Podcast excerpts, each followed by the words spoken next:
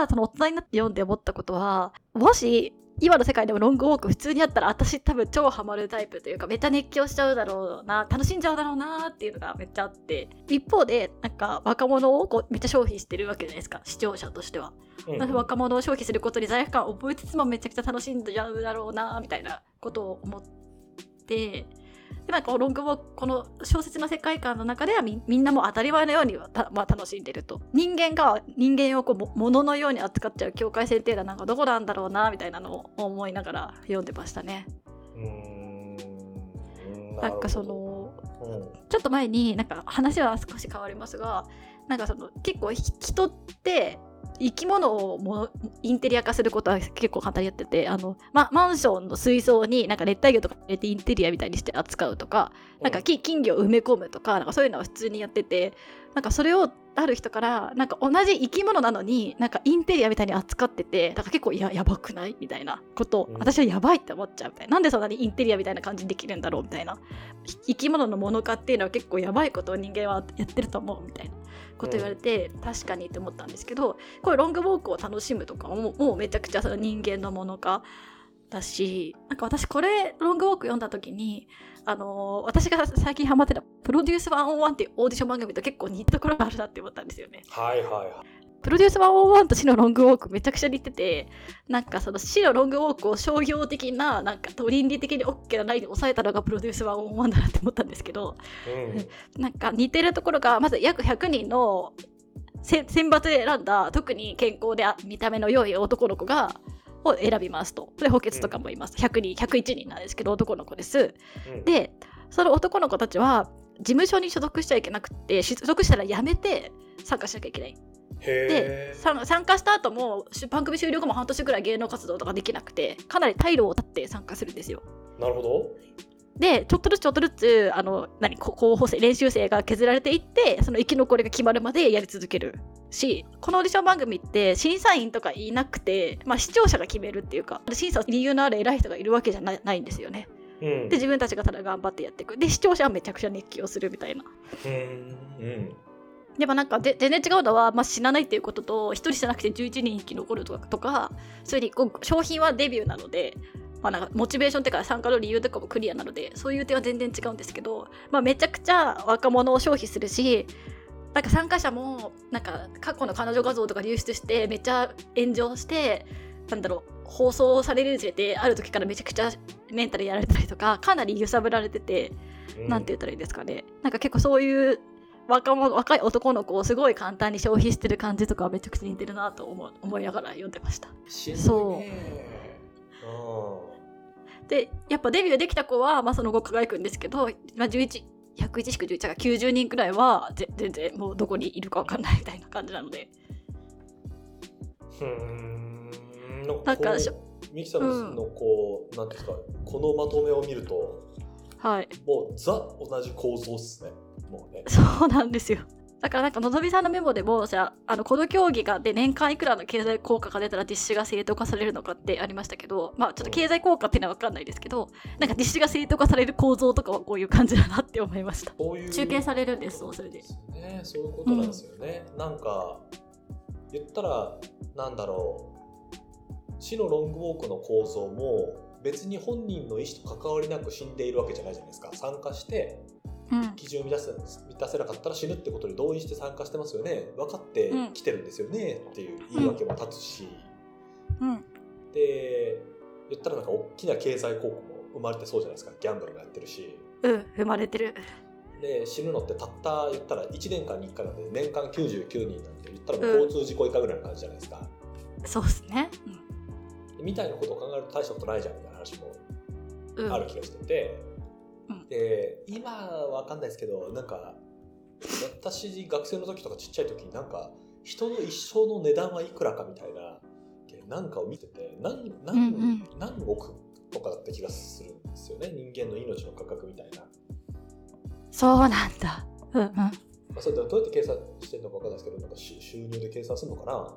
じゃあ、うん、仮にじゃあ1人5億円だとした時に99人だったら言ったら、じゃあ500億ちょっとぐらい経済効果が出ればそれっていいんだっけみたいな。本当ですね。話だなみたいな。そそう考えるといやミキさんのこのプロデュース101と大体大体一緒っすねなんかねそうなんですよ。いやーなるほどね、うん後書きの中にも出てくるんですけど、まあ、1968年でしたっけ？その会はいはい話やってるのが、うん。そのまさにベトナム戦争泥沼化のみたいな話がある中で多分そういう意味付けがあったんじゃないかみたいなふうに書かれてましたああ、はいはいはい言ったらは若者っていうのがそのベトナム戦争なんて全然アメリカから考えるともう地球の裏側で関係ないところに何かしらのこのイデオロギーのためというためにバンバが人が送られ、でなんかある種の無目的性の中で死んでいくみたいな話なと思ったん。ですけど、なんかあれですね、うん。再生産されてるんですね。同じ構図っていうのは。い。そう、なんか似たような構図で全然ややってるなみたいなことをめっちゃ思っちゃいました。はい。てかその境界線だからプロデュース101だったら全然消費じゃんとか言われないっていうか全然みんな楽しめちゃって。でもプロデュース101がもうちょっと厳しくなっちゃったら多分めっちゃ社会問題みたいにされる。例えばもうもうちょっと参加者を操作できる感じになっちゃったりとかしたらめっちゃ社会問題視されるしなんかそでも結構今の段階でも十分消費しちゃってるものものとして消費しちゃってるからその境界線ってどこにあるんだろうみたいなのはめっちゃ思いましたね。なるほど、ね。死のロングウォーク今絶対日本にやったら絶対ダメってダメ絶対問題される。でプロデュース1は OK みたいな。どこまでだったらいいんだろうみたいな、多分今でもプロデュース101がそういうふうに消化し消費してるっていう多分すげえ好きな人とかファンの人とかがいやそういうことじゃないよねみたいななんかダメだった90人の中にもこんないい人たちがいてみたいな話が多分出てくるわけですよね、うん。そういうそういう視点ではなくてみたいなことを言う人も多分いるんだろうなとなんか今思ったんですね。なんかね。いやー。ちょっと全然違う話ですけどはい。ちょうど3体の3体の3が完結して、まあ、読み終わったんですけど、ワンツーえちょっと私まだ1な途中なんで。あの、はいはい。ネタバレ全くゼロでゼロで話すと 2, 2部第2部ぐらいからもうなんかね、はい。本当に人間ってアホみたいな気持ちになるんですよ。お。お人間社会って本当アホみたいな。ふんふん。ふんなんで操作しやすくてなんてアホなんだろうみたいなき気持ちに なるシーンが出てくるんですよ。はいはい。それなんかこのなんだろう。い今はそれと同じような感情になるんですね。この死のロングウォークをなんで楽しんじゃうんだろうとかプロデュースワンワンみたいなことが仮になんかそういう来た時にうん。えー、なんですかあのなんだっけあの参加してる女子プロレスかなんかの人が亡くなっちゃったのってテラスハウスでしたっけ？あそうです。テラスハウスです。あれと同じような気がしてもいまだにめちゃくちゃあるじゃないですか。うん。でなんかああいうのを見ているとえー、なんだろう。人間ってアホで残虐だなみたいな。そういうそういう もんなんだなみたいな気がするするですよね、なんかね。悲しいね。そうですね。そうだな。いや全体的にこの読んでて本当に怖い、怖い作品だっていうのを強く強く感じる。怖いっていうのは何ていうんですか単純にこのホラー映画として怖いっていうよりかはうんそのミキさんが言うようななんでこういう風になってるんだろうとかわかんないとかうんなんですか？あのこれもちょっと話が合うかもしれないですけど最近見た広告ではい。あの朝日新聞かなんかの広告だと思うんですけどはい。みんなが手にあすなんか就活生みたいな男の子あ見た見た見た。みんなはい。朝日新聞を開いてちょっと笑ってるっていう写真があるんですけど、しかもなんかみんな就就活ルックのね黒黒スーツ黒髪みたいな。なんかあれを見た時の怖さみたいなのあるじゃないですか。なんか怖えみたいな、はい。なんかあの、うんうんうんうん。あの死のロングウォークを見た読んだ時の怖さとあの写真を見た時の怖さは若干似ている何かがあるんですね。あーなんでか大いなる力が働いてる感じ？う。んあなのかな。そうそう。なんかこう、はい。ぶ不気味な感じ？なんて言うんだろう。うんなんでそうなっちゃうの？あーわかるかも。うん。えなんでこれで OK と思ったの？みたいなやつとか、うんいろんなうんうん。うんあのいろんな怖さが不気味さかな？ありますね。不気味さかな？なんかね。だからその不気味なのがみ自ら選んでやっちゃってるところが不気味ですよね。人に言われてしぶしぶやってるんじゃなくてうん。自らそれを選んじゃってそれが100人とかいるみたいなことが不気味ですよね。そうねそうね。いやそうなんだよないやなんかなんかちょっと話が飛んじゃいますけどはい。今のオリンピック頑張ろうみたいなやつもいやこれちょっと言い方がすげえ難しいんですけど、えなんかこう「いや今やるの当たり前っすよね」って言いながらやってるとしたらすげえ不気味だと思うんですけどなんていうんですか？あいやー。しょうがねえいやいろいろめんどくせえなやるかみたいなのだったら私なんかすげえああ人間みたいな気がするんですよなんかなんていうんですか実際には何かないですよやややるってことに何も変わりはないんですけど、あうん。なんかその前者だったら超不気味だなみたいな。そういうそういう国だったら俺ちょっと生きていけないかもしれないなみたいな。なんていうんですかあのはいはいはい。はいえー仕事しててもお客さんがすげえ無理言ってくる時ってあるじゃないですか。ある。でその時にいや本当に田中さん申し訳ないんですけど本当にこれ意味わかんないこと言ってるってことは重々理解した上で言うんですけどって言われる時とえ？うん。いですか、えおかしくないですか？みたいな話をされる時ってなんかこうやるやる。全然違いますね。そういやなんかその人間の姿勢としてこっちがどうこうとかじゃなくて後者の人がうん。普通に、ええ不気味？みたいな。な なんで？みなななんでそうなった？みたいなね。そうそうそう。あそれはそれは厳しいなみたいな。なんだろうね、はいはい。論理が通じない。論理っていうかこうあのなんて言うんだろう。あ当たり前が通じない何かみたいなことを感じてしまって、とっても。新しい動物を見つけたみたいな気持ちになりますよね。そうまさにまさにまさにまさに。えこういう動物いたんだみたいな。本当に死のこの死のロングウォークはホラーっていうか不気味なん不気味なんだな。なんか今兄さんのあのプロデュース101の話を聞いてそう思ったっすね。なんか。ああなるほど。はい。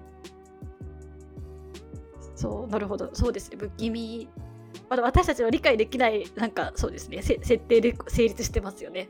うん。いやすごい、へー。で出てくる登場人物の人たちのうん。なんていうんですか。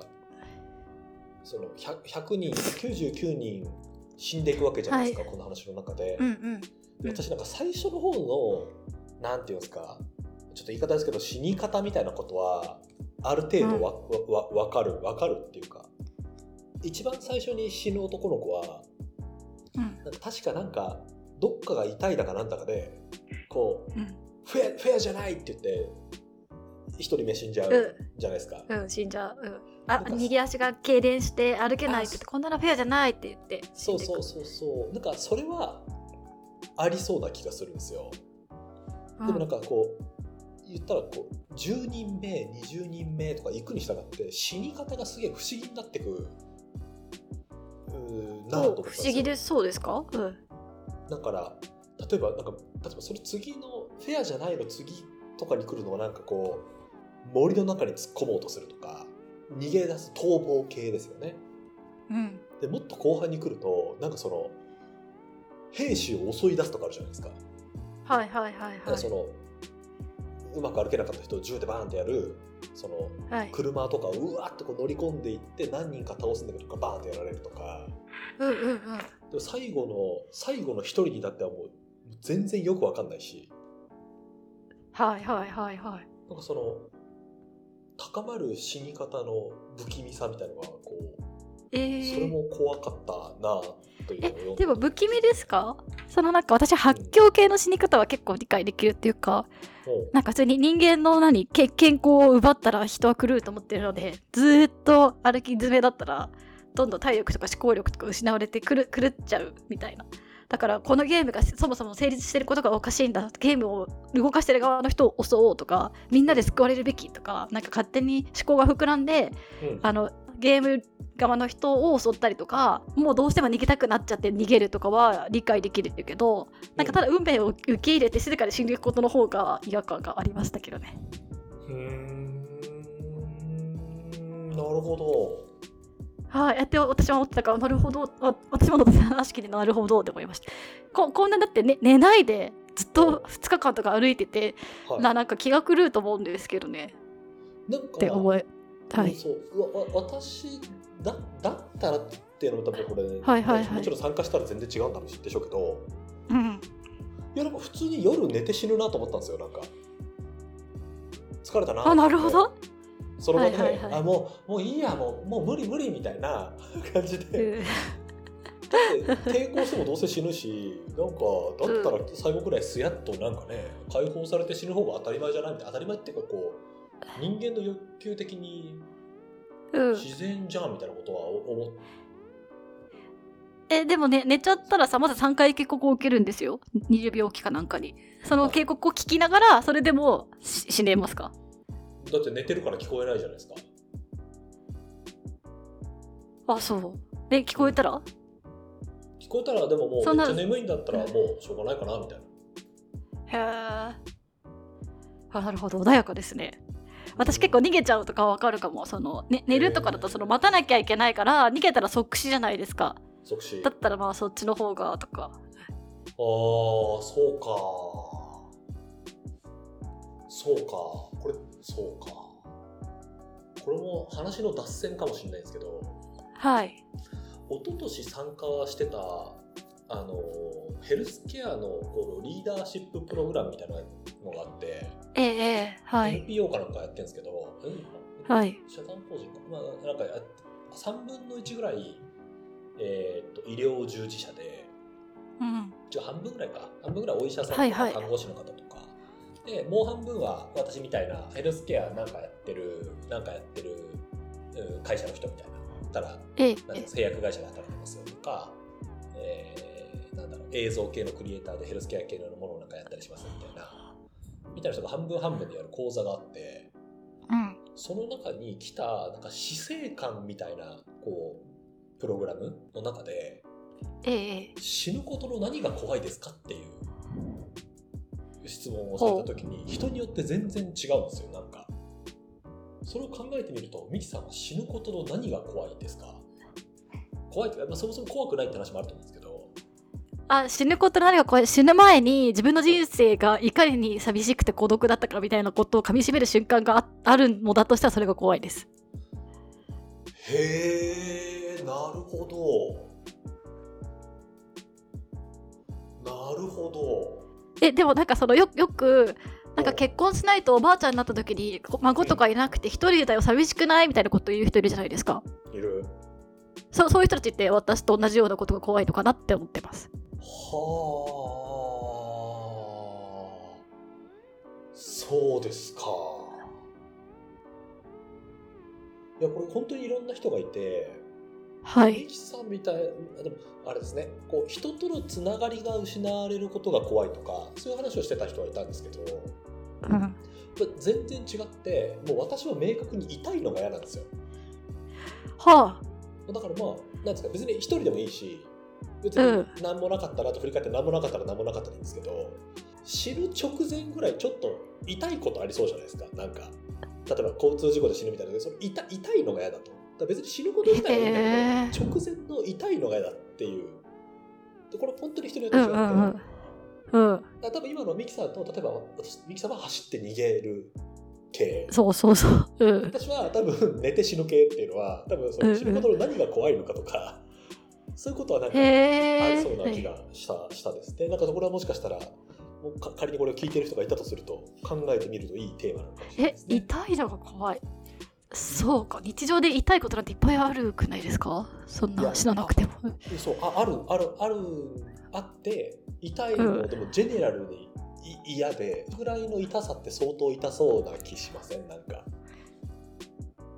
ああ死んだらもう分かんないしみたいな。喉元すぎればみたいな。感じかなって。あまあい痛いことはそんなに私にとっては恐怖ではなかったです。すげえなうんうんあうん。あ面白いですね。なるほどね。そううん。痛いのが嫌だって言ってる人は明確に男性が多かったんですよ。あなんかあのあれあるって言いますよね。性差があるって言いますよね。男性の方が痛みに弱いみたいな。ああるんだと思うんですよね。特にその痛みを女性って言ったら生理痛とかで定期的に感じるっていう機会があるじゃないですか。そうそうそう、うん、男性って痛みが定期的に来るっていう感覚があんまりないので、ですよね、はい。うん、それはあるのかもしれないですね。今回まあ参加してるのみんな男の子ですもんね。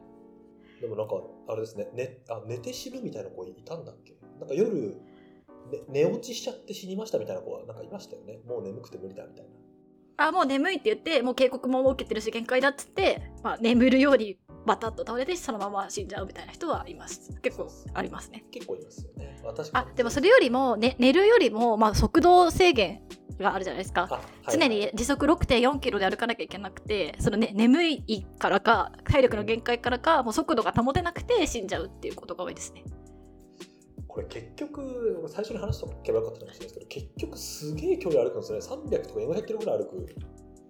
250マイルって書いてありましたよね。だから 250×1.6 だから、400キロぐまあ、らいか、300キロぐらい。うん。すげえな。絶対無理だな、うん。そうなんですなんかそれで全然話変わるんですけど私これ読んでうん。なんか私の卒業した大学早稲田大学には100キロハイクっていうイベントがあるんですよ。100キロ100キロ歩くっていう えこれ大学生がやるんですか？100キロハイク。あだ大学生がみんなでみんなで100キロ歩くってイベントあってなんかうん。私は参加したことなかったけど100キロ歩くなんてバカでしょみたいな思っててその100キロですらみんなしんどい感じでやったのにこの子たち300キロとか歩いてすごいなって思思ったっていう思い出しました。いやこれはやっぱり大隈重信の精神を受け継いでいくとやっぱこういうことが、そうですねとかその100キロハイクで休憩ありで有志の100キロとか決まってれば別に何も問題なくて。でなんかそのあのプロデュース101になると若干どうなの？若者消費してっていう人もいるかもしれないけどまあギリギリ OK でみたいな。なんかでも白ロングウォークはダメでみたいな。なんかそのグラデーションをめっちゃ考えましたね。そういうことを思い出しながら、うーん。そうなそうね。はい。100キロウォークこれミキさんが買ってくれてる。はい、これコメディアン10代の20代の視視野が広がるメディアに紹介されてますけどこの。あそうなんですね。た楽しいコスプレ必須？コスプレ？あそうそうそうそう、うん、へえ引っ越しや縛りなら冷蔵庫や電子レンジを持ちながら100キロ歩かないといけない。ちょっともうよくわかんねえなもあでもなんかみんなこんな感じでした。うん。うすげえなあでも楽しそう楽しそうは楽しそうだな。うんなんか確かにキラキラしてるもんな。あはいはいみたいなパリピパリピみたいな感じで多分多くの人はちょっと冷めた目で見てますけど例えば。でまあ100はいねはいはいみたいなみんな知ってる感じですへえ思い出しましたっていうちょっと脱線しましたが。へえすげえなあ大汗だな、